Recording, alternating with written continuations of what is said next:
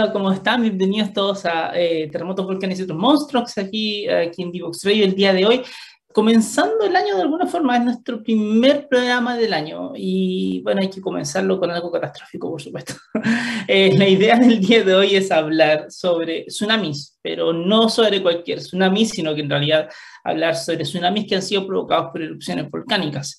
No es algo que, que en Chile lo tengamos como tan presente, no es algo que, que, que, lo veamos como que siempre nos ocurre acá, pero sí ocurre en varios lugares del mundo. Y bueno, también nos puede ocurrir en Chile, y por tanto es importante como analizar el fenómeno, entender qué es lo que puede ir pasando, cuáles son un poco los escenarios que se pueden dar con alguno de estos tipos de, erupciones eh, y algunos tipos de tsunamis en realidad, eh, porque pueden ser muy complicados. Y pueden ser muy complicados porque puedes tener casi nada de, de, viso.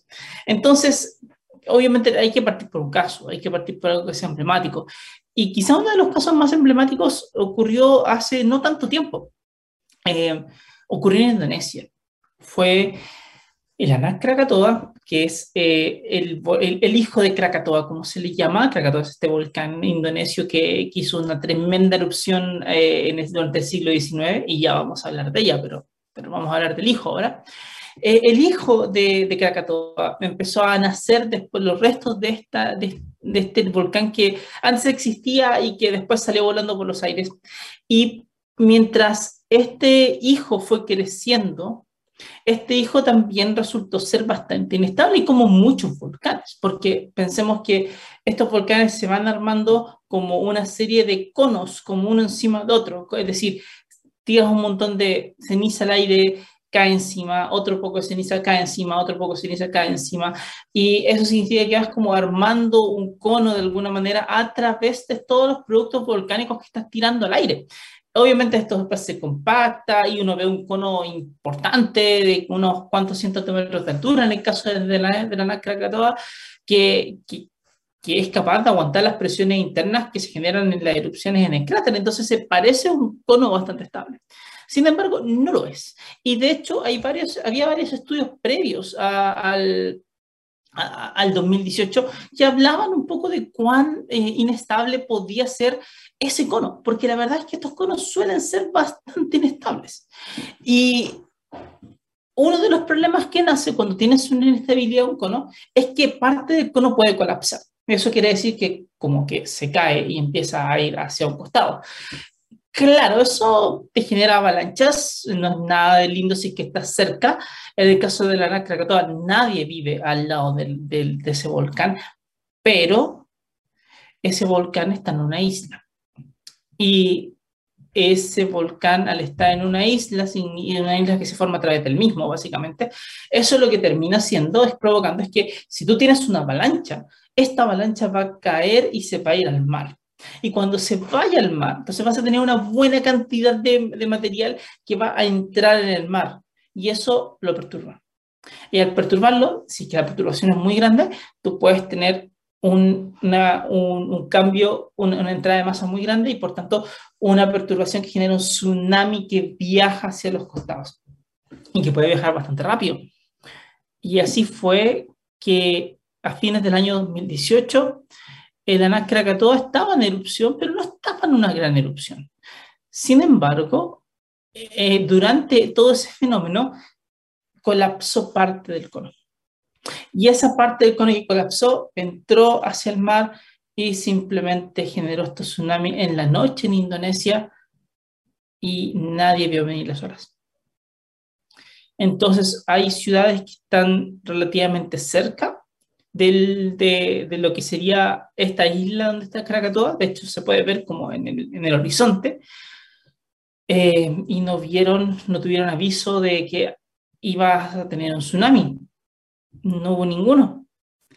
Entonces simplemente las olas avanzaron y llegaron rápidamente hacia la costa de todas esas ciudades de Indonesia y muchas personas murieron. Hay videos tremendos de, de, lo que pasó ahí. Videos, por ejemplo, de una banda que está tocando en una fiesta de fin de año eh, y que de repente están tocando y de la nada una hora se lleva todo. Así de sencillo. Así fue y así fue de sorpresivo, es decir, este fenómeno del colapso que no, no, te genera un gran terremoto, eh, produce esto de que las personas no saben qué es lo que va a pasar. Porque claro, cuando tienes un tsunami provocado por un gran terremoto, como los que nos pasan en muchos lados del mundo, incluyendo Chile, por ejemplo, tú sabes de que hay un terremoto grande y si hay un terremoto grande, entonces existe la posibilidad de que se genere un tsunami. Y claro, un poco lo esperas, un poco sabes que puede venir. Pero cuando se dan este tipo de, de, fenómenos, como el que pasó allá en, en, Indonesia, fallamos en eso, es decir, no sabes qué se va a venir. Y nadie está pendiente de eso, está literalmente en las fiestas de fin de año. Y con eso entonces el tsunami llegó, se lo llevó a todos y varias, varias, varias personas murieron por no estar preparados, por no porque el sistema no funcionó, porque no hubo una alarma que se pudiera encender, porque no, hubiera, porque no hubo un sistema operativo que, que hablaba acerca de perturbaciones marinas, perturbaciones del agua, debido al colapso del volcán. Y lo peor de todo, o quizás no, no, no, no lo peor, pero una parte de lo malo de toda la historia es que había artículos científicos que literalmente hablaban acerca de cómo sería el tsunami que generaría el es que colapsa parcialmente su cono. Es decir, ya había investigadores que habían, se un poco adelantado lo que podía pasar y que se pusieron en un escenario realista y vieron qué pasaba. Eso es lo que ocurre. Y eso es, es lo complejo. Entonces, hoy día necesitamos hablar de eso. Porque esto es lo que ocurrió. Pero hay mucha historia de cosas que no han pasado y que seguramente nunca van a pasar. Que incluso le pegan a las personas, que incluso se hace no mucho, es la erupción de La Palma, cuando hubo noticias de que sí podía haber un gran tsunami provocado por esta erupción y la verdad es que no teníamos por dónde tener un mega tsunami como se planteaba, pero se daba la vuelta sobre esto y te genera un miedo tan grande en muchas personas que por supuesto llama a que uno necesita conversar más en detalle del tema. Así que eso es lo que necesitamos hacer el día de hoy. Ahora, ¿cómo comenzamos? Aparte del caso, obviamente, de la NASCAR Krakatoa, tenemos que ver eh, cuál es la base fundamental de un tsunami, o sea, cómo se genera una un tsunami. Y quizás la analogía más simple que uno puede pensar de un tsunami es una que uno puede ver en las pozas de agua. Eh, no es exactamente lo mismo que pasa en tsunami, pero al menos la idea de cómo se perturba el agua la tenemos. Ustedes pueden ver tranquilamente que cuando tienen una poza de agua y dejan caer una piedra, te vas a generar ondas y van a viajar desde donde golpea la piedra hasta, hacia los costados y hacia las orillas. Obviamente son unas oritas chiquititas que van a llegar hacia la orilla y listo. ¿Por qué se generan? Porque en definitiva tú estás, tú estás perturbando el agua. ¿Cómo la perturbas? La perturbas dejando caer una roca, en este caso, que entra y que como el agua tiene que moverse, el agua va entrando, el agua va abriéndose espacio, entonces mientras va bajando, el agua empieza a volver sobre los espacios que estaban vacíos, ahora se los vuelve a cubrir, y esa perturbación se transmite hacia todos lados. Entonces tú tienes una masa de agua que se movió y que ahora está eh, y, que genera una, perturbación. Y eso te da una onda que va viajando, viajando, viajando, viajando hacia afuera, y eso es lo que se considera como una, como una onda final. Y eso en el mar o en un lago lo podemos considerar como un tsunami. Ahora, la pregunta entonces es, ¿qué tipo de cosas son las que pueden generar esto? Y son montones. Obviamente pensamos en los terremotos grandes. ¿Por qué? Porque en los terremotos grandes lo que nosotros vamos viendo es, eh, como en Chile, por ejemplo, de que tú tienes una subducción entre dos placas, una se quiere meter debajo de la otra, y cuando hay un gran terremoto, una se desliza respecto a la otra. Si es que ese deslizamiento llega como a mover el fondo marino, entonces el, el mar siente que abajo hay una perturbación, abajo se mueve una, una gran masa de agua y esto, sub, esto, esta perturbación viaja hacia todos lados y se genera una ola finalmente en la superficie que es la que va moviéndose hacia los bordes. No es una ola como una ola gigante, como uno la, uno la considera. En realidad es una gran masa de agua que se está moviendo, está, es una perturbación que se está eh, transmitiendo en este medio que es el mar. Pero mientras va pasando eso, esto va, esto va viajando a altas velocidades y cuando llega a la costa, eh, puede, dependiendo de la forma de la costa, puedes tener alturas de ola bastante grandes o puedes tener como entradas de mar que son muy fuertes, con mucha energía y que se llevan todo lo que pueden llevarse. Afortunadamente parece que no es tan fácil que se lleven edificios. Se han visto muchos tsunamis en el mundo donde los edificios siguen donde están, más que nada. Pero sí te llevas todo lo que puedes encontrar en la calle. Es autos fuera, containers fuera, eh, hay cosas que estén tiradas fuera, personas, por supuesto, también se el tsunami. Y de ahí que vienen muchas de las muertes que están asociadas a todo esto. Entonces, eh, eso es un problema tremendo, enorme, y eso es lo que se da con los grandes terremotos también. Ahora, no siempre, no siempre necesitas que un gran terremoto sea la causa de un tsunami. Lo que necesitas realmente es que se vaya, a, que se genere una perturbación nada más. Eso es todo. Y eso va a determinar mucho acerca de cuán grande puede ser tu tsunami cuán chico puede ser. Una de las formas en las cuales se puede generar este tsunami es la que pasó con el Krakatoa, que es que una buena cantidad de masa entra al agua y va bajando todo por gravedad, va bajando, bajando, bajando, bajando, y eso genera una perturbación que después te da una ola que viaja rápidamente. Eso es una. Otra que nos lleva hacia lo que pasó con el Krakatoa grande, el, el, viejo Krakatoa, es que puedes tener erupciones que son tan grandes, con flujos piroclásticos enormes, donde, donde, también entras, metes una gran cantidad de masa hacia dentro del agua, se genera el tsunami, pero aparte tienes flujos piroclásticos montados encima.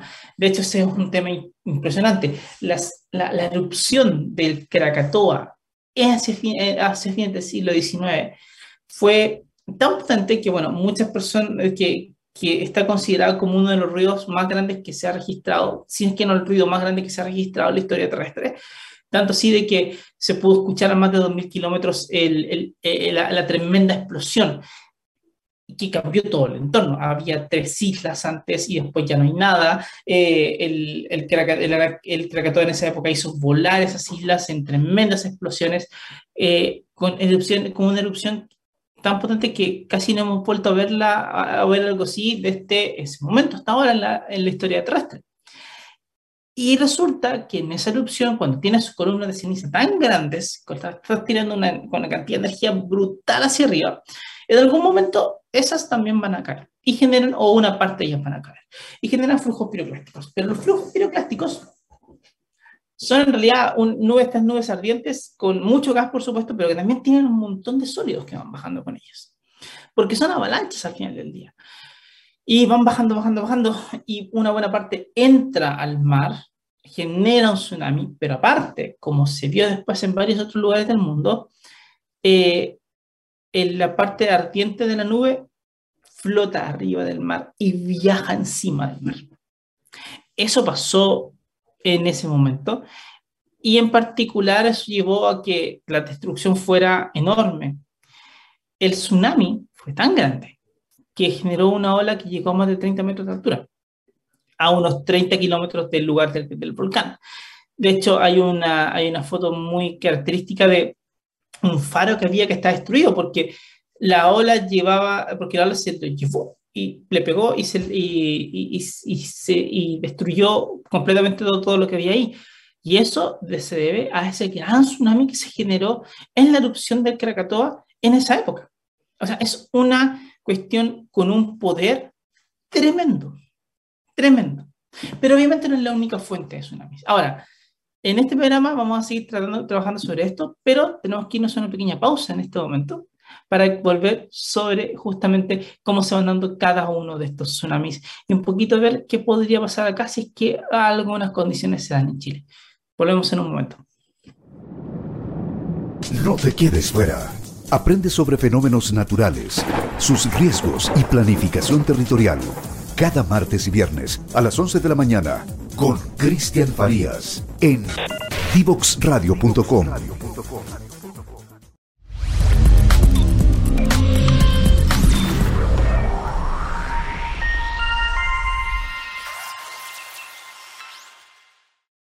No te quedes fuera.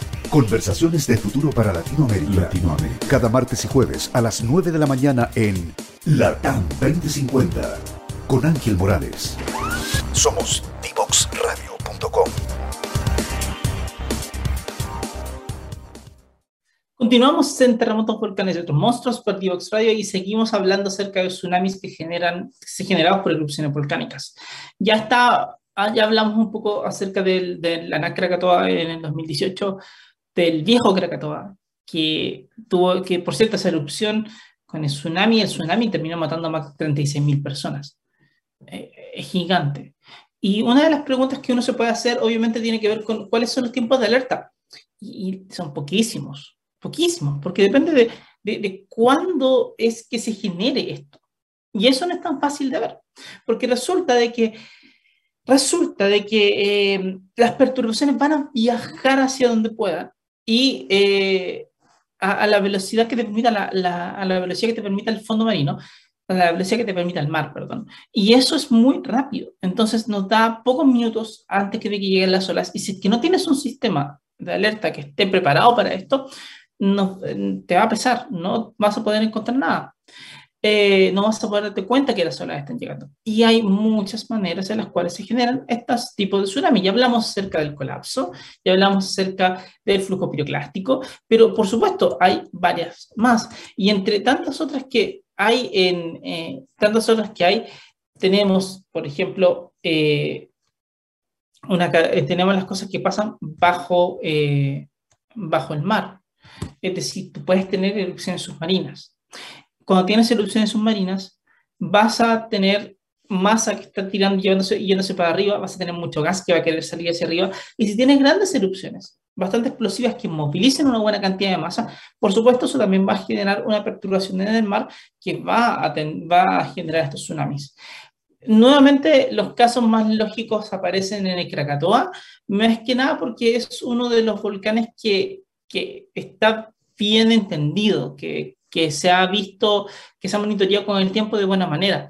¿Y, y, por, y cómo se ve? Bueno, ocurre que post erupción de fines del siglo XIX, eh, el Krakatoa termina un poco sin existir. Es decir, estaba, tenía estas islas y ahora donde estaba el volcán con un cono que se notaba y ahora ya ese cono no está, las islas de alrededor no están, pero el magma quiere seguir saliendo de alguna manera.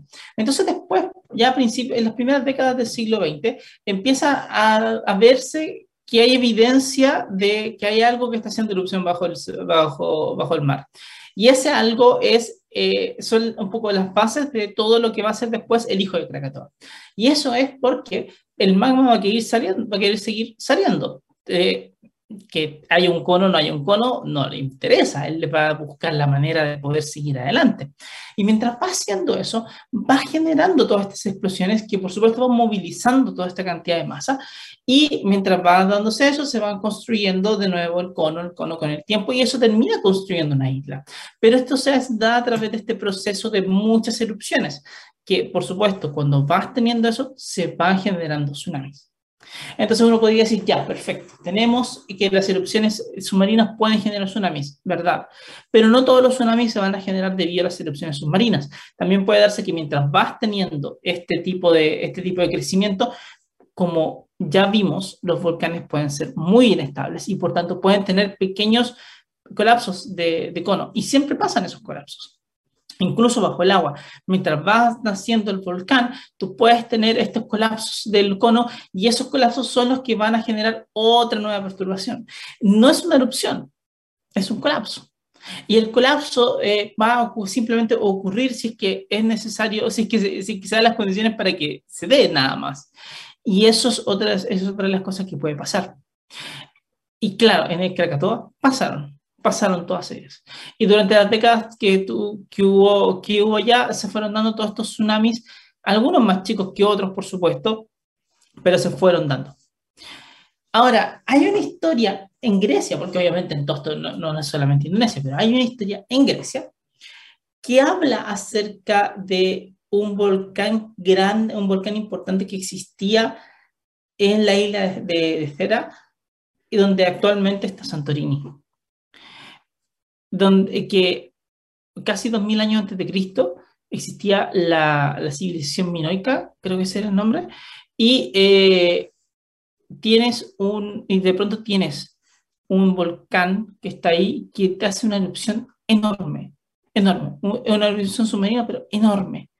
Y esa erupción es tan potente que termina generando un tsunami de proporciones muy significativas, muy grandes, que literalmente se llevó a todas las, a todo lo que puedo encontrar y varios pueblos de, de, de, la, de, la, civilización se fueron por completo, por completo. Y eso marcó el decaimiento de toda esa civilización también.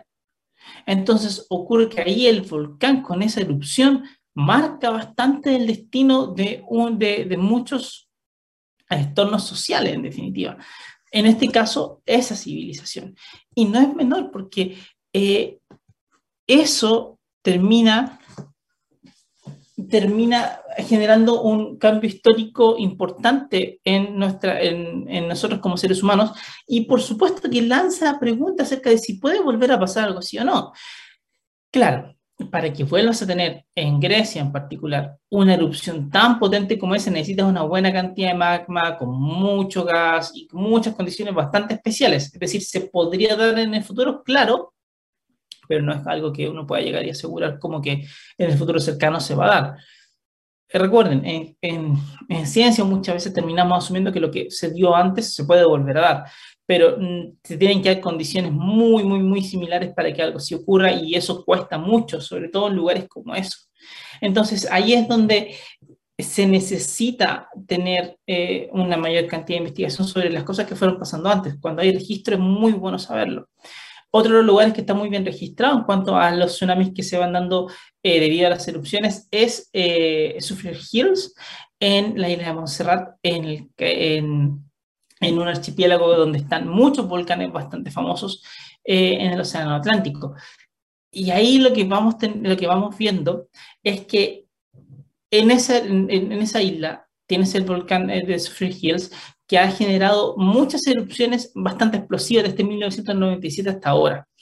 Esas erupciones explosivas han, de hecho, generado muchos flujos piroclásticos. Esos mismos flujos que, han, que cada vez que uno ve, si uno ve, alguna vez busca flujos piroclásticos y videos en YouTube o en algún lugar, siempre te vas a encontrar con esas imágenes, con las imágenes de los flujos piroclásticos de el de, del volcán de Sufragires en Montserrat. Son enormes y avanzan muy rápido y, y, y como se, y como se van dando, eh, se ha visto que, claro, generan tsunamis, porque una buena parte entra en el mar y genera esta perturbación en la marina, mientras, pero al mismo tiempo, por detrás va avanzando la, por detrás de la perturbación va avanzando la nube ardiente que, se va, que va flotando encima del mar, lo cual es como un doble, una doble amenaza, así que estás por ahí cerca. Eh, esos tsunamis que se han generado al menos, al menos son cuatro, pero entiendo que son, bastante, son más en este tiempo, en estas últimas décadas, eh, esos tsunamis han generado inundaciones en distintas islas cercanas, es decir, no es como que tengas que estar cerca para que algo ocurra. Recordemos que los tsunamis pueden viajar tranquilamente y pueden generar, y dependiendo de cómo, de cómo sea, y pueden perder muy poca energía en el camino cómo después avancen y, lleguen a la costa, ahí es donde vamos a ver si que tenemos inundaciones más o menos grandes o no tan grandes. No olvidemos, por ejemplo, de que muchos de los tsunamis de los terremotos chilenos terminan en Japón. Avanzan por todo el Océano Pacífico y llegamos a Japón y le mandamos tsunami siempre. Esa es la razón por la cual Godzilla básicamente está enojado. No es por cosa de los japoneses, es por culpa de Chile, eh, se sabe.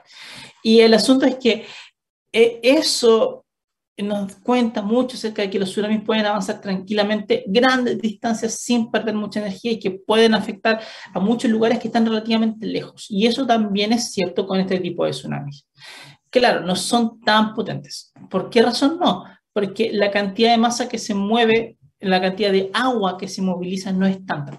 Pensemos que un tsunami como el terremoto de 1960 se da porque tienes que una placa muy, en, en un espacio, en, una porción muy grande, se mueve y mueve todo el fondo marino. Entonces es todo el fondo el que se mueve y eso, ese lugar antes tenía agua y ahora no tiene agua, sino que está ocupado por, esta, por todo este fondo. Y por supuesto eso genera una perturbación. La perturbación te da la ola y va viajando. Pero claro, la fuente de, de ese tsunami fue un terremoto cuya zona de ruptura tuvo como unos mil kilómetros de norte a sur, es decir, tienes al menos como un trozo de corteza de mil kilómetros que se va metiendo hacia el oeste y avanzó más de 40 metros en algunos lados. Entonces es mucho. Y de ahí que viene, de ahí que sea tan, tan, tan grande el tsunami que se genera y que no solamente genera grandes olas, sino que llega a muchos lugares. Los tsunamis generados por los, por los volcanes por las erupciones volcánicas, por los colapsos de los volcanes, por estas erupciones submarinas, por los flujos piroclásticos, no son tan grandes, pero si tienes, eh, pero igual pueden avanzar varias, varias decenas de kilómetros y pueden generar problemas en muchos lugares. Y eso pensando en el mar.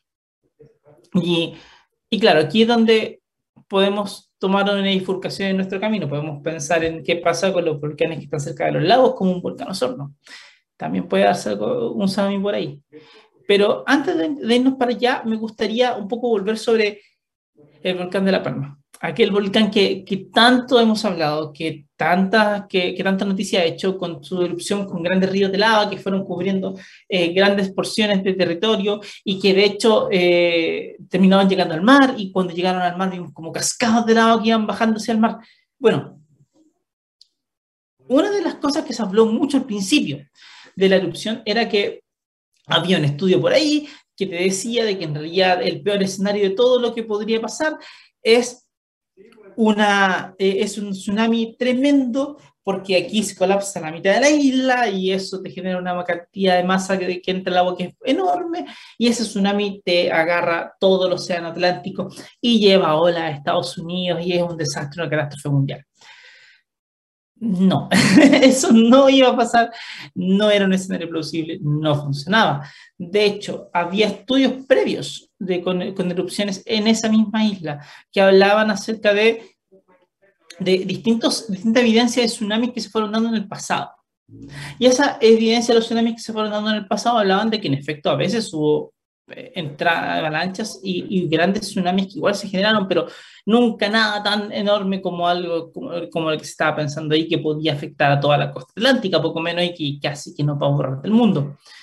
Pero claro, las noticias falsas no funcionan de la manera lógica que uno esperaría. Es decir, no es como que contrastemos información rápidamente y que desmintamos esto, sino que estas crecen y están mucho tiempo fuera y durante varias semanas de, las primeras semanas de la erupción, una pregunta obligada por parte de, distintos medios era, oye, el tsunami, ¿qué puede pasar con el tsunami? Resulta que hay alguien que dijo que el tsunami, y, no era cierto.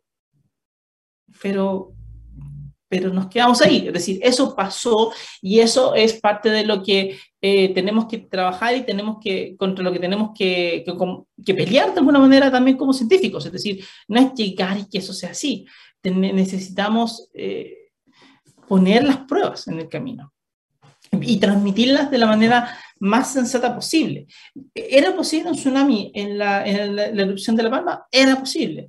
Era muy poco probable, absolutamente, porque la erupción era muy, fue muy poco explosiva. Era difícil que se diera un colapso de masa que llegara como al mar directamente o que una parte de la isla como que se cayera. No tiene presiones tan altas de gas como para poder generar algo así. Y de hecho lo vimos, no se daba ese tipo de fenómenos, sino más bien se daba un fenómeno un poquito de construcción, donde tú tienes eh, un volcán que nace y que lanza grandes ríos de lava y que sigue como construyendo un cono con el que con el tiempo se fue haciendo cada vez más grande, cubriendo de ceniza todo su entorno alrededor y cubriendo con ríos de lava. Claro, el problema es que nosotros estábamos viviendo ahí. El volcán está construyendo, pero nosotros somos los que vivimos ahí como seres humanos y ahí es donde se genera el desastre. Y lo de La Palma absolutamente fue un desastre, por supuesto, un desastre no natural, pero un desastre al fin y al cabo. Y el tema es que para poder trabajar en esas cosas, para poder eh, echarle una vuelta de tuerca importante a todo, a todo esto, no, no, podemos simplemente esparcir noticias falsas, no podemos eh, simplemente decir, oye, se viene un tsunami ahora y esto va a ser lo peor, si no tenemos una base para poder decirlo. Eh, el público necesita saber cuáles son los potenciales escenarios de amenaza. Eso, eso es algo absolutamente claro. No, ah, no, no, no hay puntos medios. Necesitamos saber qué es lo que puede pasar. Pero lo que sí es que no, no, no podemos simplemente llegar y decir, esto es, este es el peor escenario del mundo, ahora es el momento en el cual algo va a pasar que va a ser horrible, eh, porque no tienen la base. Y el público necesita ser tratado con todo el respeto del mundo. Entonces, eso es algo que pasó en la erupción de la, de la Palma y que nos evidencia que, que hay distintos grupos que lamentablemente buscan esparcir estas informaciones solamente para generar el miedo, para que ellos puedan tener eh, una mayor visibilidad, en definitiva, eh, y que eso le hace mucho, pero mucho daño a la comunidad cercana y a todo el mundo que está viviendo esa erupción, que no es menor. Vimos cómo se destruyeron casas todo el tiempo. Entonces, si bien, entonces incluso no, no es como que uno pueda llegar y decir estas cosas, hay que ser responsable, hay que ser muy responsable con todo esto. Ahora bien, el volcán de La Palma, lo que pasa en el volcán de La Palma, que tú puedes tener este, este tipo de, de, de, tsunamis, en lo, o sea, la idea del mecanismo físico es parecido a lo que, a lo que se en Krakatoa en 2018, es parecido a lo que ha pasado en muchos otros volcanes que están en islas. Pero aquí queremos volver un poquito a lo que puede pasar en volcanes que no están en islas, sino que están más bien cerca de los lagos. Y ahí, por ejemplo, tenemos en Chile el, el nuestro querido volcán Osorno, un volcán que está cerca de un lago, que en este caso es el lago Yanquihue, está muy, muy, muy cerca del lago Yanquihue.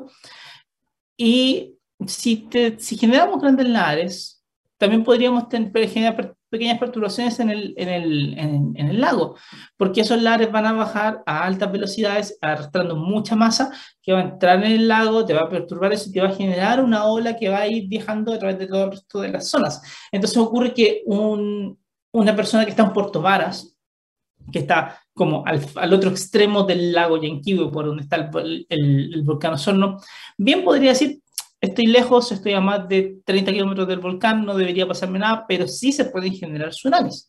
Y ahí es donde esa persona tiene que cuidarse, porque se pueden generar tsunamis y esos tsunamis podrían quizás darse por los lares, pero más bien el peor escenario del volcán Osorno es un colapso del cono. Un colapso del cono que de pronto no es tan poco probable. Pensemos que los conos volcánicos son sumamente inestables, geológicamente hablando, es decir, los volcanes suelen pasar por distintas fases en las cuales van, eh, en las cuales van eh, cambiando.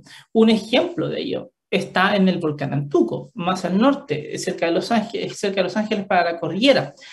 Ahí tenías un volcán antiguo que se llamaba Volcán Laja, que era más alto que el volcán Antuco que conocemos ahora. Y según lo que se ha podido ver en términos de evidencia, lo que pudo haber pasado hace unos cuantos miles de años es que este volcán Laja, de, que tenía mucha agua a alta presión dentro de su cono, tuvo una serie de explosiones internas de agua, ni siquiera de magma, ni siquiera algo excesivamente explosiones, ni siquiera una tremenda erupción con grandes flujos piroclásticos, no, no, no, solamente una gran cantidad de fluidos de, fluidos que son agua con mucho gases que querían salir a toda presión. Y eso generó el colapso parcial de una buena parte del cono, que cayó como una avalancha tremenda y dejó al cono a la mitad. Eso pasa en un volcán como el Antuco y puede pasar en muchos volcanes. Los volcanes tienden a colapsar. El mismo Villarrica ha mostrado distintas vidas. Tuvo un volcán, un primer volcán que colapsó una buena parte, después se creó como un segundo con encima, que también colapsó por arriba, y luego un tercer con arriba, que está ahí y está el volcán ahora. Y esos dos sí tuvieron erupciones explosivas y se nota y se puede notar la evidencia geológica de que hay erupciones explosivas cerca de Villarrica, pero también se nota incluso en el cambio de pendiente donde estaban las distintas partes del cono antes. Entonces, de que pueden colapsar, pueden colapsar. El Yaima también colapsó. Y ni siquiera vamos a hablar de la historia de la, de, de, de, la caldera del diamante y el volcán Maipo, porque eso ya nos da un problema completamente distinto. Entonces, al tener esos colapsos que a veces pueden pasar sin necesidad de tener una gran erupción, o incluso sin tener una erupción magmática, donde tengas magma que llega a la superficie, bueno, todavía puedes tener eso, y si estás al lado de un lago, puedes tener un, un, un colapso. ¿Cuál es el problema de los hornos? La pendiente la pendiente es bastante elevada, la del osorno, y eh, es bastante aguda, es bastante como paradito el volcán de alguna manera, y eso lleva a que si tenemos un, un colapso ahí, ay, puede ser muy complicado. Volvemos en el siguiente bloque de terremotos, volcanes y otros monstruos para poder seguir hablando acerca de nuestros volcanes y las cosas que nos pueden hacer. Así que volvemos en un momento. Conversaciones sobre innovación y tecnología para llevar a Latinoamérica al siguiente nivel. Nos conectamos cada martes y jueves a las 9 de la mañana en Latam 2050 con Ángel Morales. Somos divoxradio.com.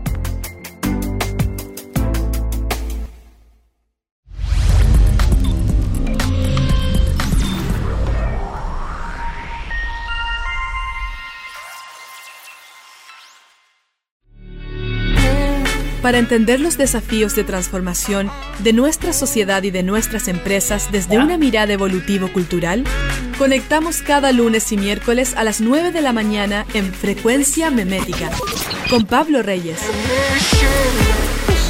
Somos divoxradio.com. Continuamos en Terremotos, Volcanes y otros monstruos por, por Divox Radio el día de hoy hablando sobre tsunamis, pero tsunamis generados por erupciones volcánicas. Y hasta ahora, eh, bueno, hemos hablado acerca de eh, casos como los de la Nacra Krakatoa, como de los, eh, el Sufregirse en Montserrat, como, como, como volcanes que han tenido flujos piroclásticos que han entrado hacia, hacia el mar, colapsos que se han dado, ha pasado todo. Hablamos del volcán de Santorini en, Grecia, en, las islas griegas, mejor dicho. Y bueno, todo eso nos pone en, la mira un fenómeno que, es complejo y es el fenómeno de que no, que no siempre puedes entender o puedes tener como la claridad acerca de, de dónde va a venir un tsunami.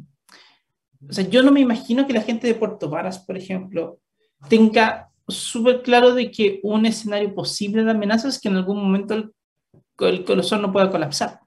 No les estoy diciendo que va a colapsar, no, lo sabemos, nadie lo sabe, pero, da, pero podría darse, dado que los volcanes son bastante inestables, que ese volcán colapse. Y como justo está al lado de un lago, bastante grande por lo demás, entonces una, una avalancha grande de los hornos puede generar un tsunami que después afecte a Puerto Varas y todos los otros pueblos que están ahí cerca. Está Frutillar, por ejemplo, está Puerto Tay más lejos, y eso puede pillar a muchas personas absolutamente eh, desprevenidas. O sea, ¿cómo vamos a plantear los sistemas de alerta ante fenómenos así? Tenemos que primero entender siquiera cómo se producen y no siempre está todo tan bien entendido. Eh, tenemos que ver dónde se tienen que poner los distintos mecanismos para que se puedan activar alarmas. No es tan fácil, pero sobre todo también tenemos que, hablar con la población para que eh, haya una claridad acerca de qué es lo que puede pasar. Es decir, hay que entender de que estamos frente a distintas amenazas todos los días.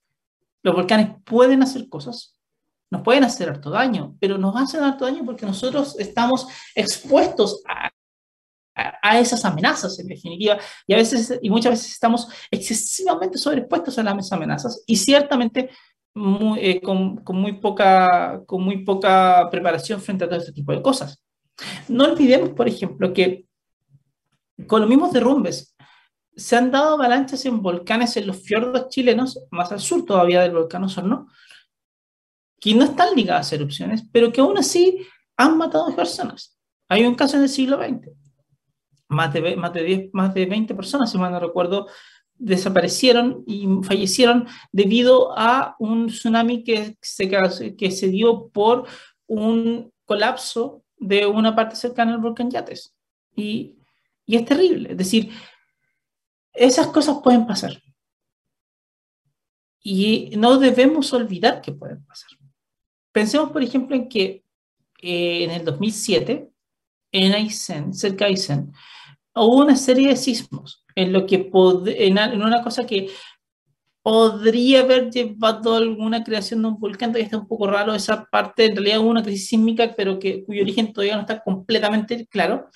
Eh, y resulta de que, esas, que en esa cantidad de sismos se activó parte de la falla Likinovsky, se activó muy fuerte esa parte de la falla que estaba en el sur de la Likinovsky, y, esos, y de pronto uno de esos sismos que fue muy importante gatilló un, de, un, una avalancha, un, un, deslizamiento de tierra en, una, en un cerro que estaba literalmente en el fiordo.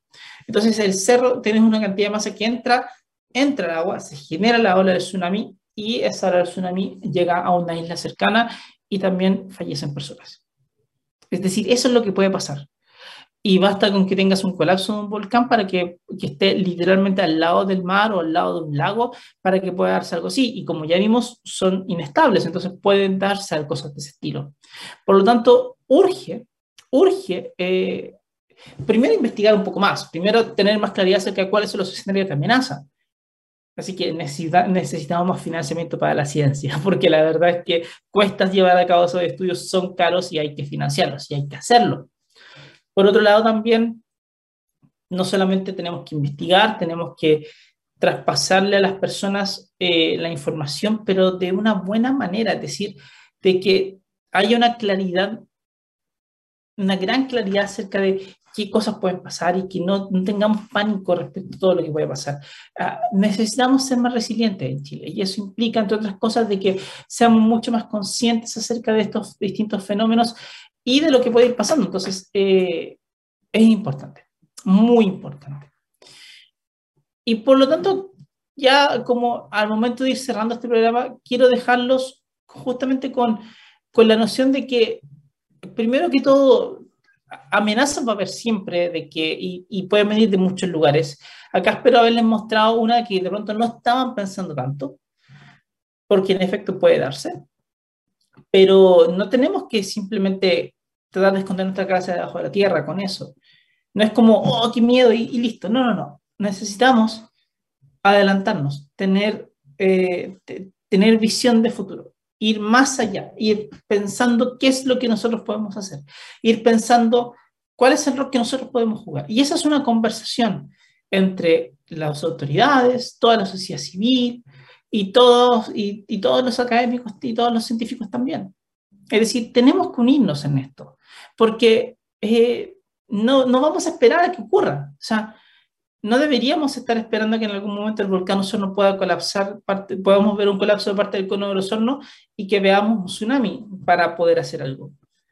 Ya hemos visto en otros lados del mundo qué pasa y por tanto debemos estar pensando en cómo estar mejor preparados. Hay un, hay un vulcanólogo muy bueno de, de los que estuvo, eh, un vulcanólogo del USGS que estuvo en la erupción del volcán Pinatubo, que en algún momento él contaba acerca de estar viendo la segunda erupción más grande, más explosiva del siglo XX, al mismo tiempo que entraba un tifón en la zona del volcán. Y él decía que si alguien le hubiese dicho tres meses antes que iba a estar en ese lugar con esos dos fenómenos naturales tan potentes en el momento, él iba a decir que eso era imposible. Y bueno, la realidad es que el peor escenario, los peores escenarios que uno se puede imaginar ocurren. Y por tanto, hay que prepararse siempre para los peores escenarios. Es largo, sí, requiere alto esfuerzo también, pero es necesario. Y yo siento que nos lo debemos todos. Así que eso es todo para el programa del día de hoy. Recuerden seguirnos en nuestras redes. Tenemos, eh, pueden seguir abajo. Acá, abajo pueden ir viendo los distintos eh, paneles que tenemos. Estamos en Facebook, en Instagram, en Twitter, obviamente. Eh, en LinkedIn y nos pueden ir eh, revisando las grabaciones de esto después en SoundCloud, en, Spotify y por supuesto en YouTube. Obviamente en nuestra página tivoxradio.com, así que no olviden chequearnos por ahí cuando puedan hacerlo. Un abrazo, que estén muy bien y que tengan una muy buena semana todos por allá.